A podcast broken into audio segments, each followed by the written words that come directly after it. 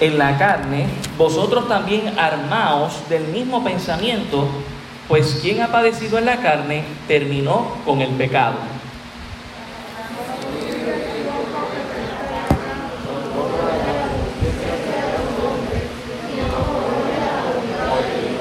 Baste ya el tiempo pasado para haber hecho lo que agrada a los gentiles, andando en lascivias, concupiscencias, embriagueces, orgías, disipación y abominables idolatrías.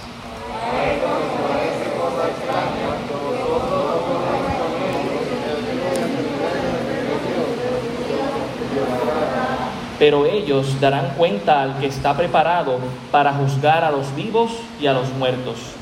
Porque por esto también ha sido predicado el Evangelio a los muertos, para que sean juzgados en carne según los hombres pero vivan en espíritu según Dios. Gracias Señor, te damos por tu palabra. Te pedimos que hables a nuestras vidas a través de la misma, que transformen nuestros corazones, que salgamos de aquí edificados para seguir honrando tu nombre, Señor. Te lo pedimos en el nombre de Jesús. Amén. Pueden tomar asiento, hermanos. Como había dicho, Jesucristo es nuestra esperanza en medio del sufrimiento. Ese ha sido el tema de toda la serie. Pero el título en esta mañana es Pensando como Cristo en el sufrimiento, pensando como Cristo en el sufrimiento. Dice el verso 1, puesto que Cristo ha padecido por nosotros en la carne. Hermano, no tenemos un Dios que vive allá en su trono, en las lejanías del norte, y que no sabe lo que es ser un ser humano. No tenemos un Dios que no es que no haya sido tentado, no tenemos un Dios que es que no haya visto lo, lo que es el impacto del pecado, de la pobreza en las vidas de los demás. Tenemos un Dios que se compadeció tanto de nosotros que envió a su Hijo para que rescatara esta humanidad y, y, de la manera que lo tuvo que hacer fue aprendiendo a obedecer con toda la ley que Dios mismo había establecido para los hombres, cumpliéndola al pie de la letra desde niño hasta, hasta sus últimos días en la cruz del Calvario muriendo inocente. Ese es el Dios al que nosotros le servimos. Y nosotros hemos sido llamados a seguir las pisadas del Maestro. Y debemos hacerlo en todo, incluyendo en el sufrimiento. Y hay que armarnos, por como dice el verso, hay que armarnos, ¿verdad? Ese, ese vocabulario de guerra, ese vocabulario de que yo tengo que tener un arma, y esta arma es mental. Tengo que armarme con el propósito de sufrir por la causa de Cristo. Ese pensamiento tiene que estar en mi mente. Yo, yo sé, yo sé que hemos escuchado mucho de esta teología de la prosperidad y de que somos reyes, y realmente lo somos. Dios nos ha puesto en esa posición de que somos princesas y reinas y de que vamos a ser bendecidos y tenemos una herencia. Eso es cierto, pero hermano, no, no, eso, eso no lo vamos a tener ahora. Eso es en el futuro cuando estemos con el Señor. Ahora nos toca sufrir como Cristo sufrió y padecer como Cristo padeció. Tenemos que seguir sus pisadas. No, no puedo seguir una teología equivocada. E, eso no es lo que está diciendo aquí el apóstol Pedro. Él les está diciendo a este grupo, ustedes recuerden, aunque están sufriendo, su posición no ha cambiado. Dios los estima. Dios les ha sacado de las tinieblas a la luz. Ustedes para Dios son reyes, sacerdotes, nación santa, pero también tienen deberes y responsabilidades en medio del sufrimiento. O sea, no ha cambiado nada para ti, pero tienes que seguir por el camino del sufrimiento. Y hay muchas razones, hermano, en las escrituras para creer que la gran comisión, que lamentablemente se ha vuelto en la gran omisión, no se complete sin sufrimiento. Va a haber sufrimiento en el camino y muchas veces Dios va a permitir ese sufrimiento para que la gran comisión que es llevar el Evangelio, las buenas nuevas de que Cristo ha muerto por nuestros pecados en la cruz del Calvario, de que en un mundo de confusión Cristo es la solución. Muchas veces Dios va a usar el sufrimiento en nuestras vidas para mostrarles a otros que necesitan a Cristo. Hay muchas razones. Una de estas razones es que cuando Jesús dijo que el Evangelio será predicado en todo el mundo, Él dijo que pasaríamos por sufrimiento. Mire, mire, deje su dedito ahí y vaya conmigo a Mateo, capítulo 24. Mateo 24.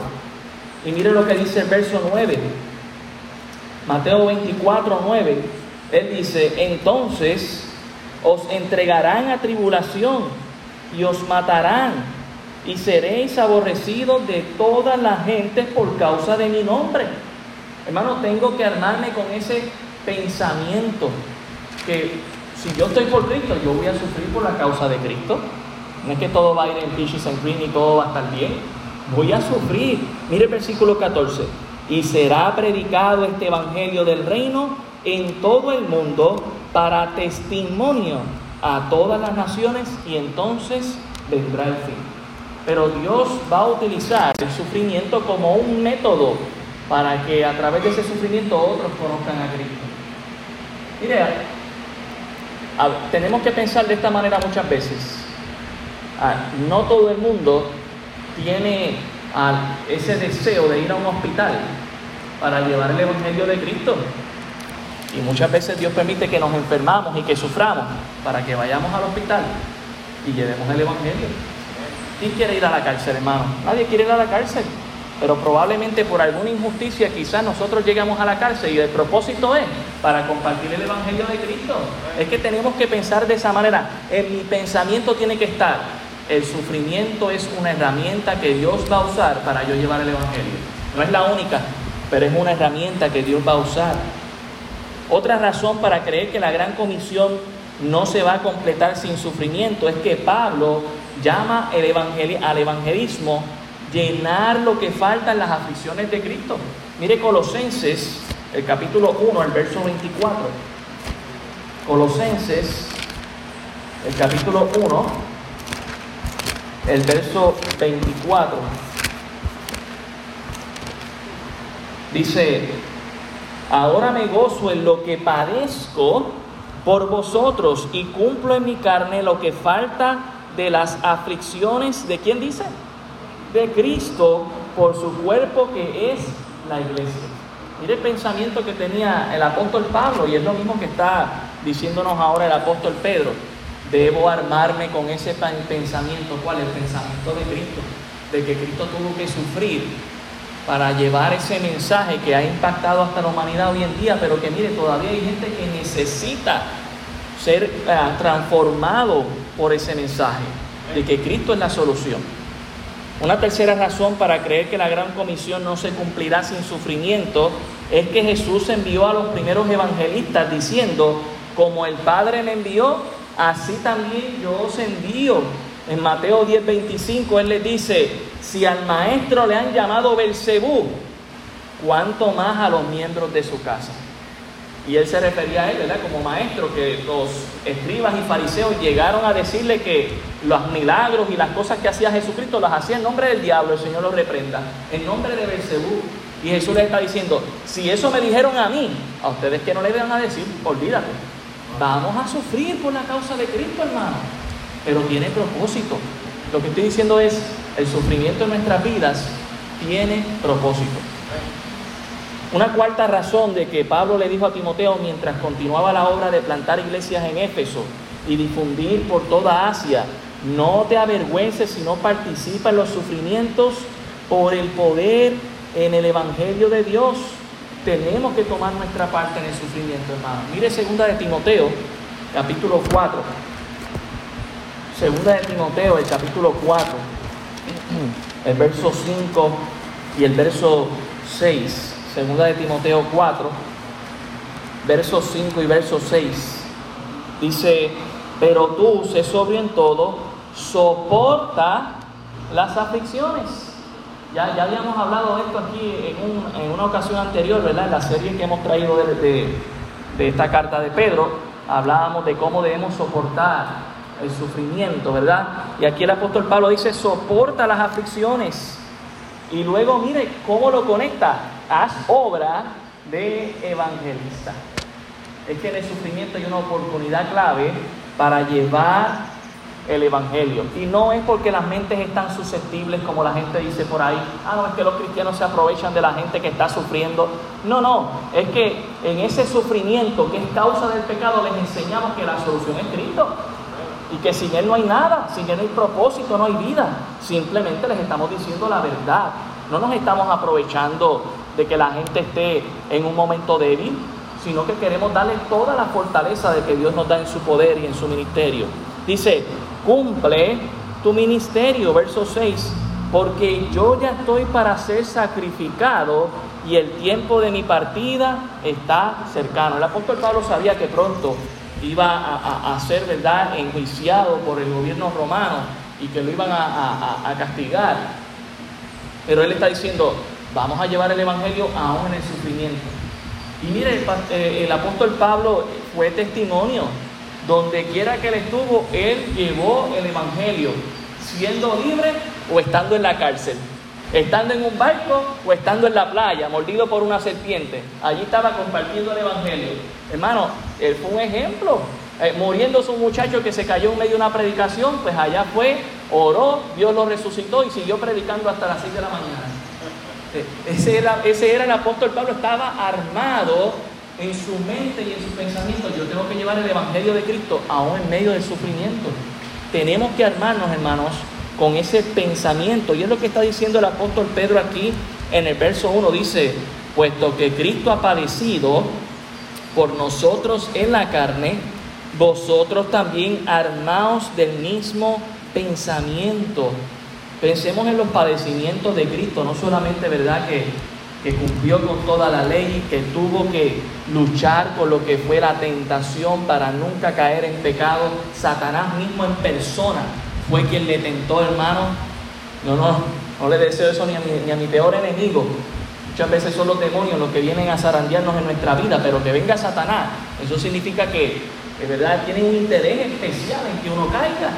Y, Satanás quiso hacer eso con Jesús y Jesús no cayó, fue fiel y no utilizó de su divinidad para hacer trampa y decir, bueno, pues está bien, voy a convertir las piedras en pan o, voy a, dame todos los reinos. No, no, no se dio ante Satanás, Él nos dio ejemplo para que sigamos sus pisadas. Por lo tanto, hermano, tú y yo tenemos que armarnos de ese mismo pensamiento. El sufrimiento es un propósito, el sufrimiento es clave pues quien ha padecido en la carne terminó con el pecado. En primer lugar, hermanos, debemos pensar como Cristo piensa, porque Cristo eh, terminó con el pecado, en su, eh, ¿verdad? Y no en su vida, sino que en la cruz del Calvario, Él cargando con todos nuestros pecados, recibió la ira de Dios por ti y por mí, como dice Isaías, que cargó con todos nuestros pecados, y ahora tú y yo creyendo en el sacrificio de Jesús, somos limpios. Si nosotros nos armamos con ese mismo pensamiento, ya Cristo terminó con el pecado. Dios, eh, yo no estoy diciendo hermanos que sea algo fácil lidiar con el pecado, pero tenemos que armarnos con este pensamiento. Muchas veces vamos a sufrir por no pecar. Porque ¿qué muchas veces trae el pecado a nuestras vidas? Placer trae ese placer, yo quiero, yo quiero gozar de esto, yo quiero gozar de lo otro, y por qué esto que se siente tan bueno es tan malo, o por qué esto que parece tan bueno puede ser tan malo. Y muchas veces vamos a padecer y a decir, ¿saben qué? No, yo, voy a aguantarme porque yo sé que eso a Dios no le agrada. Y vamos a sufrir por eso y la gente nos va a, a insultar y a reírse de nosotros y a mirarnos como extraños. Pero es que yo sigo un camino superior porque estoy buscando a Cristo en mi vida. Debo armarme con ese mismo pensamiento. Mire lo que dice Juan 10:38. Juan 10:38. Dice, mas, si los, si las hago, aunque no me creáis a mí, creed las obras para que conozcáis y creáis al que, al, que el Padre está en mí y yo en el Padre. Ese es el, ejemplo que nos da Jesús. Mire Juan 10, 18. Juan 10, 18 dice, nadie me la quita, sino, yo, sino que yo de mí mismo la pongo. Tengo poder para ponerla y tengo poder para volverla a tomar. Este mandamiento recibí del Padre. Pensemos por un momento, hermano. No es que a Jesús le quitaron su vida, es que Jesús dio su vida. Estamos conscientes de eso, ¿verdad? No es que a él lo obligaron a crucificar. Sabemos que Jesús pudo haber llamado allí a los ángeles y lo bajaban de la cruz enseguida sin ningún problema. Es que Dios, Jesús dio su vida por nosotros. Hermano, ¿Sabes qué tenemos que hacer nosotros armándonos de mismos pensamientos? Yo tengo que decidir sufrir. Si estoy en medio del sufrimiento, tengo que decir, ¿sabes que esto tiene un propósito? Vamos por ahí mismo. No es que no me voy a revelar y voy a pedirle a Dios, Dios, sácame de este sufrimiento. No es que, no, no es que voy a ser un masoquista, no me, no me malinterprete. Pero si Dios le dijo al apóstol Pablo cuando estuvo sufriendo en un momento dado, que le decía, Señor, sácame este aguijón, ¿y qué le dijo Jesús? Bástate de mi gracia porque mi poder se perfecciona en tu debilidad. Y eso es lo que muchas veces Dios va a querer, que nosotros estemos dependiendo de Él a cada instante de nuestra vida, para que aún en medio del sufrimiento, mire, Dios manifieste su poder. Amén, hermano. Número 2, mire el versículo 2, dice, para no vivir el tiempo que resta en la carne, conforme a las concupiscencias de los hombres, sino conforme a la voluntad de Dios. Yo voy a armarme de pensamiento, yo voy a pensar como Cristo piensa en el sufrimiento, porque Cristo terminó con el pecado. Pero número dos, estamos viendo aquí, porque ahora vivo para hacer la voluntad de Dios y no la del mundo. Si yo sigo los propósitos de este mundo, este mundo no tiene esperanza después de la muerte. Este mundo es en su pensamiento, goza todo lo que puedas en esta vida, un día vas a morir, se acabó. Ellos no están pensando que van a sufrir en la eternidad. Ellos no están pensando que Dios va a pasar juicio en sus vidas. Ellos están pensando, esto es todo lo que tengo y o lo gozo o no lo voy a gozar. Mientras que Dios nos dice, ármate del pensamiento de que Cristo hizo la voluntad del Padre tú, estando aquí en la tierra y tú y yo también tenemos que hacer la voluntad del Padre, no la nuestra, hermano no la del mundo. Muchas veces el mundo nos quiere decir a nosotros cómo vivir. A veces hasta la prensa de carifresco se meten ahí a decir qué es lo que la iglesia tiene que hacer. Nosotros no tenemos que hacer lo que la gente nos diga, lo que Cristo nos diga a nosotros. Él es la cabeza de la iglesia. Él es el general, Él es el capitán, Él es el líder, el que vamos a seguir. Usted y yo vamos a seguir a Cristo, lo que Dios quiera para nuestras vidas. Pastor, no sé qué es lo que Dios tiene para mi vida. Lee la Biblia, hermano. Lee la Biblia, sírvele a Cristo y Dios te va a iluminar. Dios te va a, hacer entender para qué Dios te ha creado, porque todos tenemos un propósito aquí. Usted y yo no somos una casualidad de la vida. Usted y yo estamos aquí por el propósito de Dios. Y Dios tiene un propósito particular para cada uno de nosotros. Y usted tiene que ser diligente en buscar, bueno Señor, ¿qué es lo que tú quieres para mi vida? ¿Cómo voy a servirte? ¿Cómo voy a honrarte? ¿Para a, a, quién, ¿A quién voy a ser de bendición en mi vida? ¿A quién voy a impactar? Dice, para no vivir el tiempo que resta en la carne. Ya hay un tiempo que hemos perdido, hermano. ¿En qué? En los deseos del mundo, en los deseos nuestros personales que no necesariamente agradan a Dios. Y Pedro sabe que el tiempo vale oro. Que, queda poco tiempo. Nuestra vida es corta, hermano.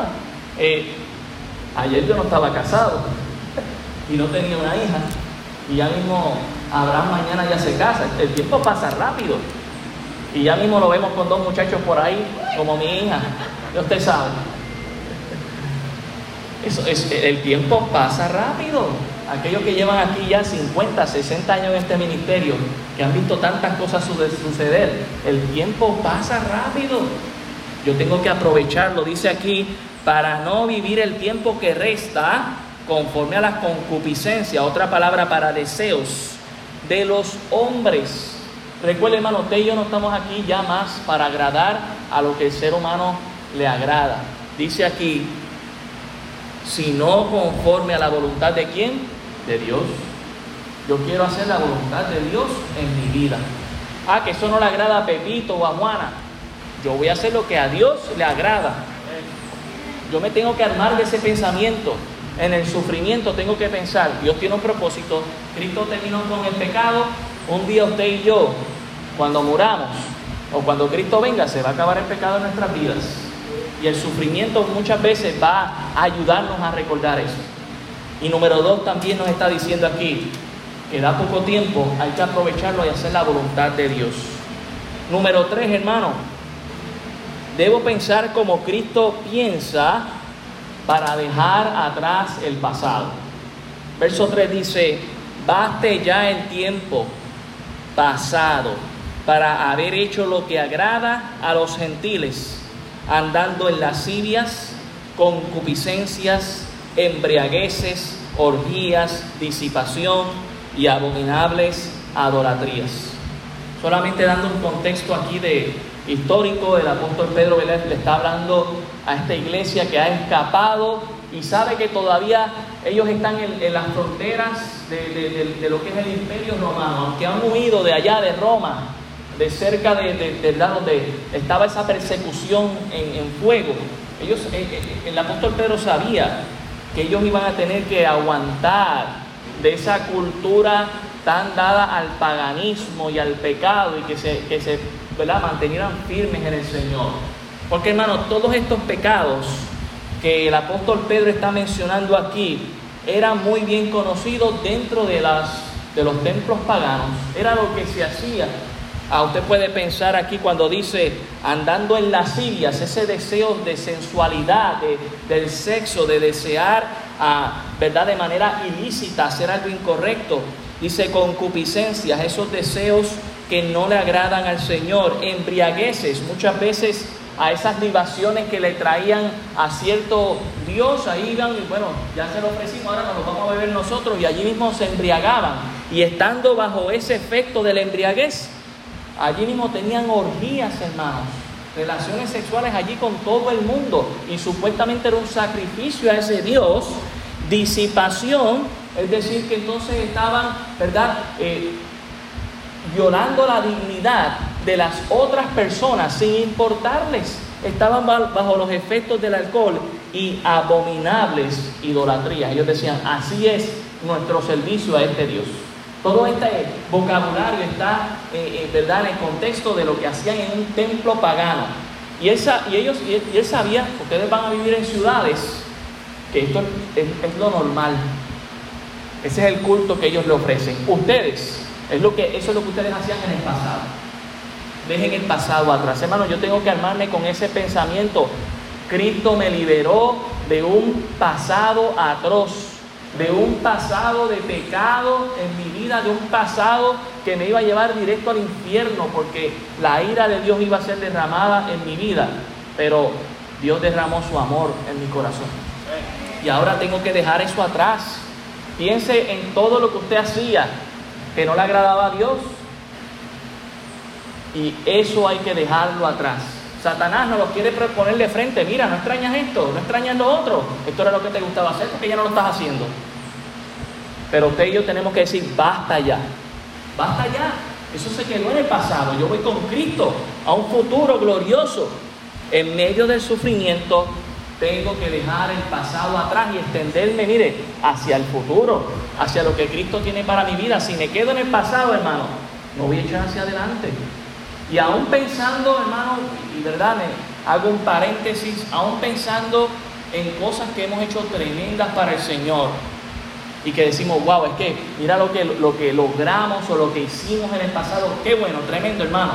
Pero hay que seguir adelante en Cristo, no puedo vivir del pasado. Tengo que hacer cosas nuevas para el Señor, glorificar al Señor, buscar nuevas formas de servirle a Él, seguir honrando. No es vivir el pasado, es que yo hice tal cosa para el Señor.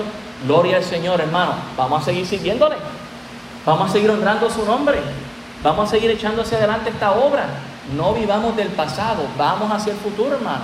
Estamos en el presente. Qué bueno lo que Dios ha hecho en el pasado. Eso ha servido como un cimiento. Pero vamos a, seguir sirviéndole a Cristo.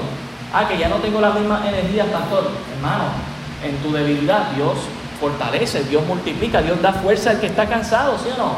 Ese aquel al que le servimos. No fue Caleb allá con 80 años diciéndole a Josué, dame esa herencia que yo me siento como de 40, dame acá. Es como nos sentimos. Mariano, que estemos ligeramente usados, vamos a hacerlo. Amén. Aunque estemos ligeramente usados, vamos a seguir sirviendo al Señor. Y digo, ¿verdad? Yo sé que el hermano mete, mete pepa, él dice ligeramente usado, pero está menos usado que dos o tres de nosotros aquí. Él tiene fuerza, él tiene fuerza.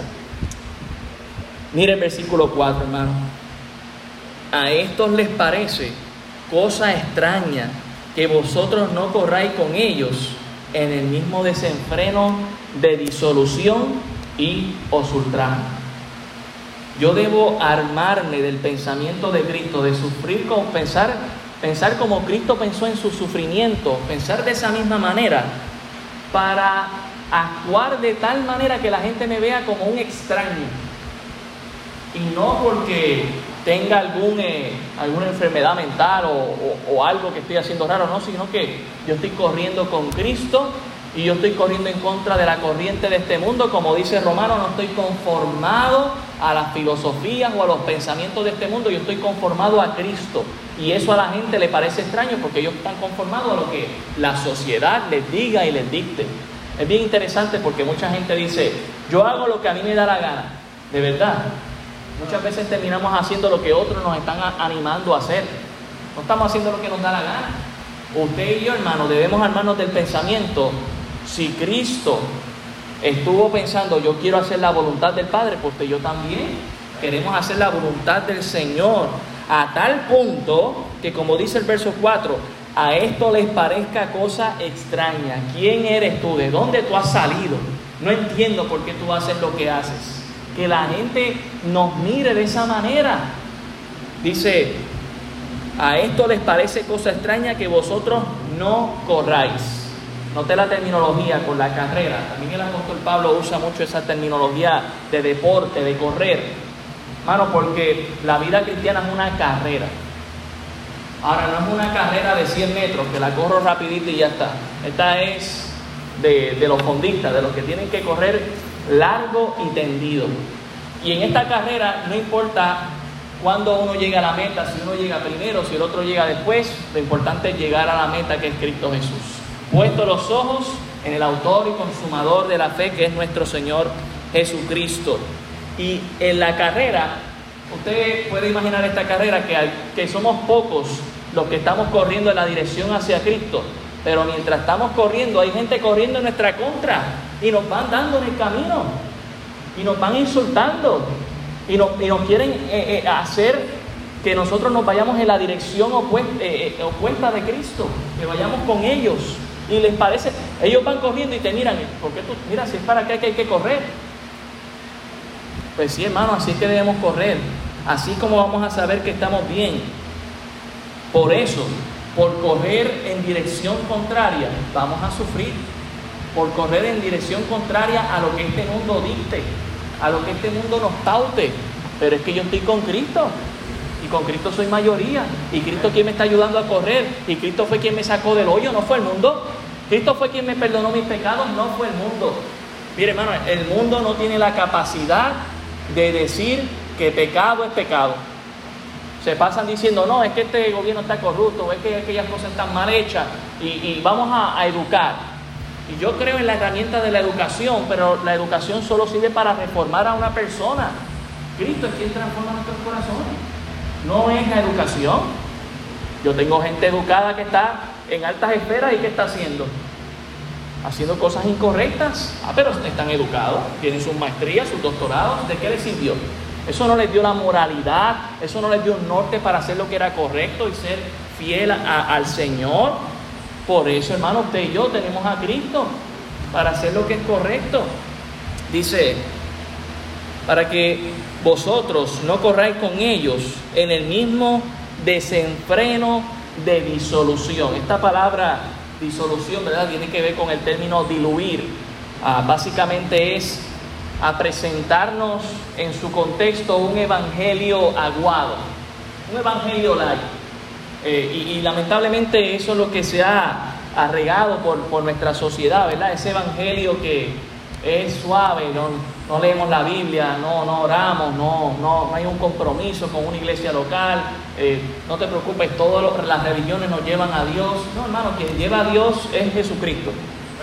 Y, verdad, hay que buscar, hay, hay religiones que tienen una, una buena base bíblica y te van a presentar a Cristo como Dios y el que salva, pero hay otras que no te van a presentar el Evangelio correcto, que lo han acomodado a su conveniencia. Yo me quiero cuidar de eso. Eso no lleva a Cristo. Dice aquí que a ellos les sorprende que nosotros no vayamos con ese mismo desenfreno, de diluido, de un, de un evangelio diluido. Y dice, y os ultrajan. Quitarnos nuestra dignidad, tratarnos mal, insultarnos, decir palabras peyorativas.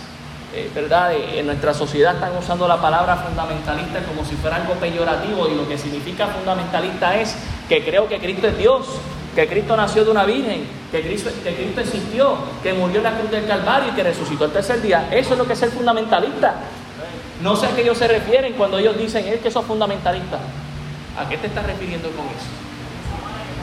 Y, no, y, y, sabemos que hay ese término fundamentalista musulmán, ¿verdad? De explotar, de terrorista, y así como nos quieren presentar, como si fuéramos unos terroristas, porque supuestamente violamos los derechos humanos, pero ¿sabe qué más? Usted y yo estamos para agradar a Dios y no al hombre.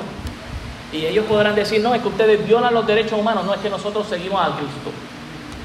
Y Cristo es el primero que cree en darnos nuestro honor, nuestra dignidad y no ultrajarnos. Dios quiere que todo el mundo sea salvo.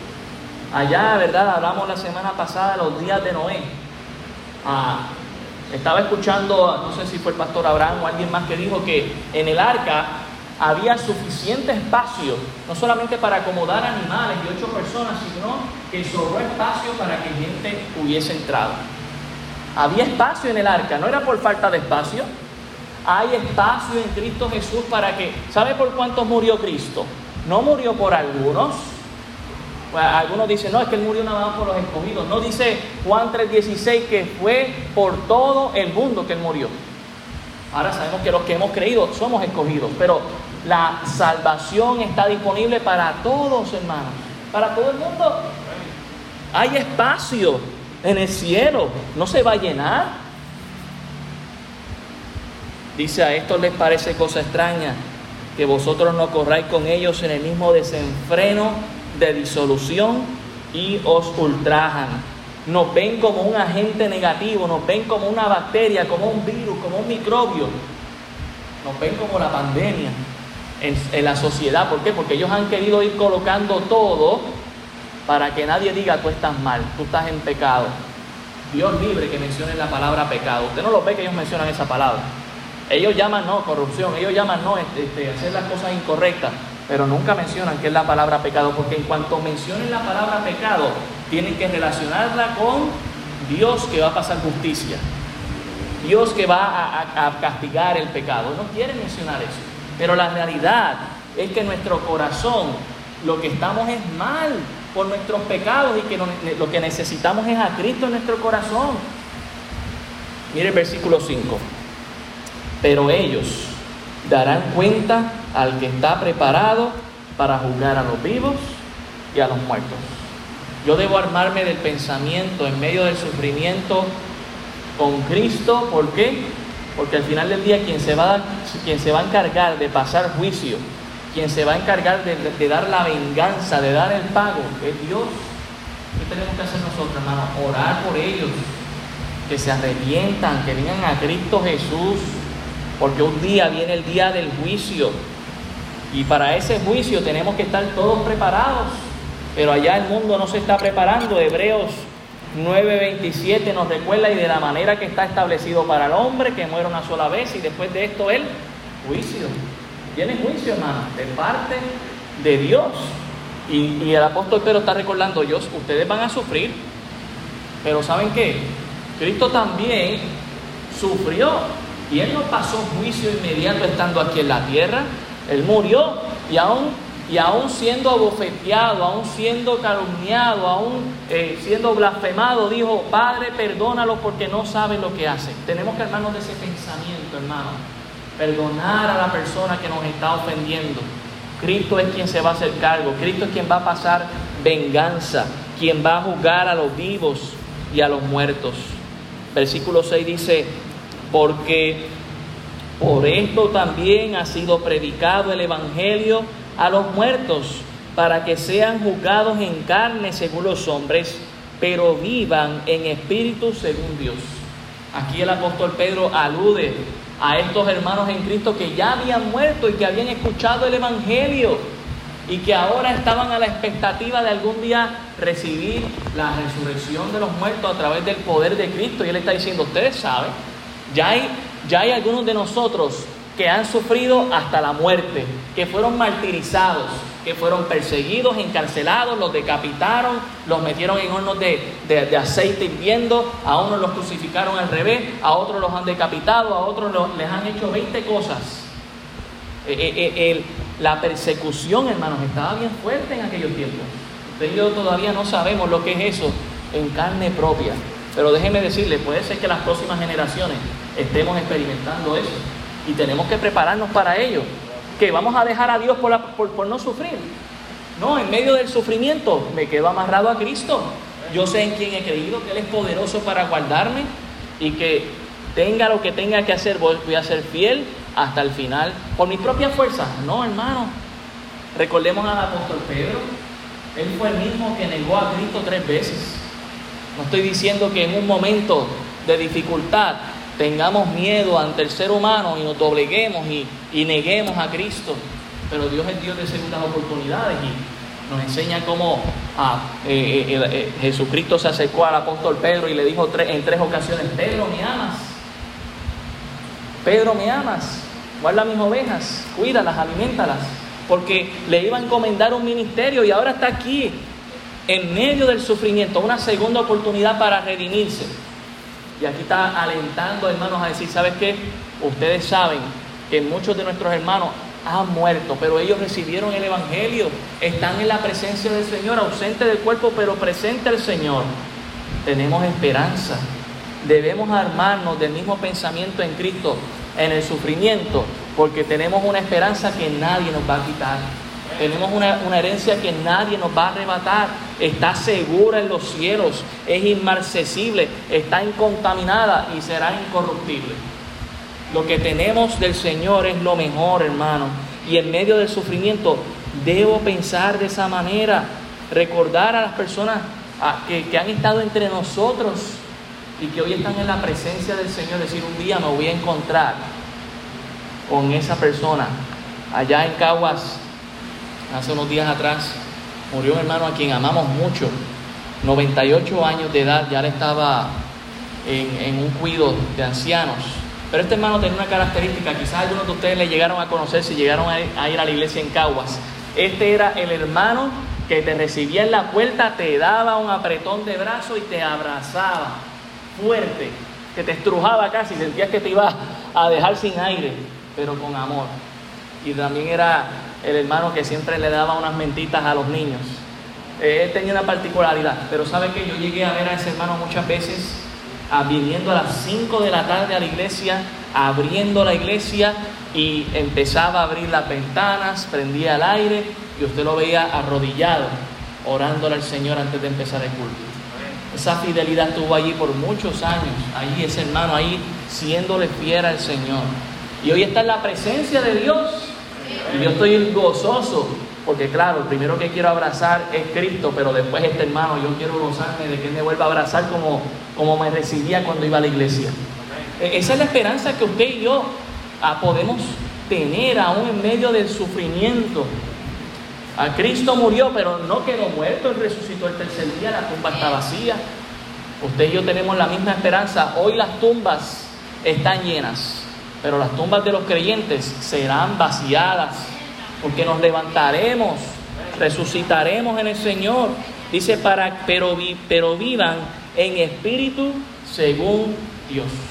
Están en la presencia del Señor, están conscientes, están viéndonos. Dice Hebreos capítulo 12 que ellos son nuestros espectadores, nos están viendo nosotros, hermanos, mientras estamos aquí en la tierra buscando vivir y agradar al Señor. ¿Cómo voy a pensar, hermano, en medio del sufrimiento?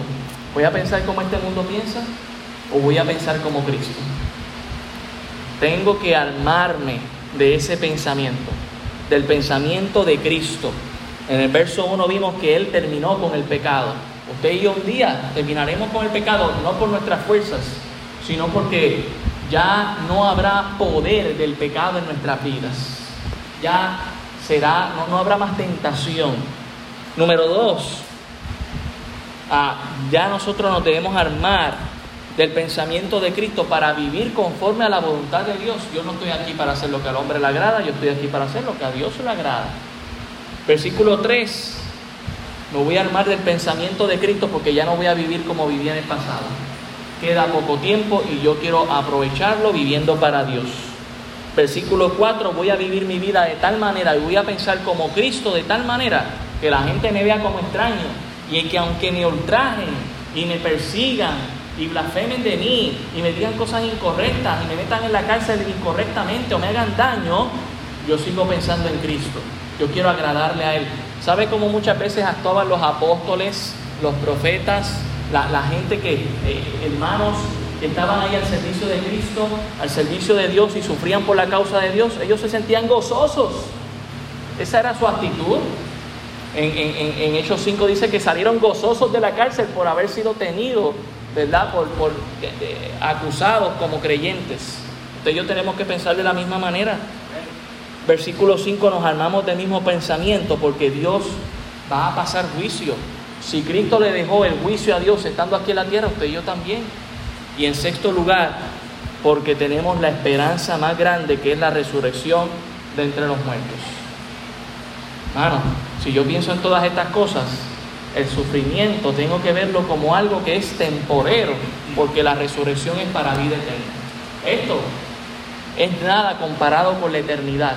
Recuerde, esto tiene un tiempo. Nacimos un día y algún día moriremos, o ya mismo viene Cristo por su iglesia y no tendremos que ver muerte, pero comparado con la eternidad es nada. Yo quiero aprovechar el tiempo, agradar al Señor. ¿Por qué? Porque allá el Señor nos va a recibir en su gloria y mire, va a cada uno de nosotros a darnos, ¿verdad? Esas coronas, esas premiaciones por lo que habremos hecho. Y la idea es no presentarnos a Cristo con las manos vacías. No ser ese que le dieron un talento y dijo, Señor, es que tuve miedo y fui y lo enterré. No, no, no. Yo tenía dos, Señor. Yo tenía cuatro, lo que tú me diste, y aquí lo multipliqué y lo doy para ti. Que le podamos dar algo al Señor en agradecimiento por lo que Él ha hecho en nuestras vidas. Mi Tengo que pensar que mi sufrimiento en esta vida tiene propósito. Oremos.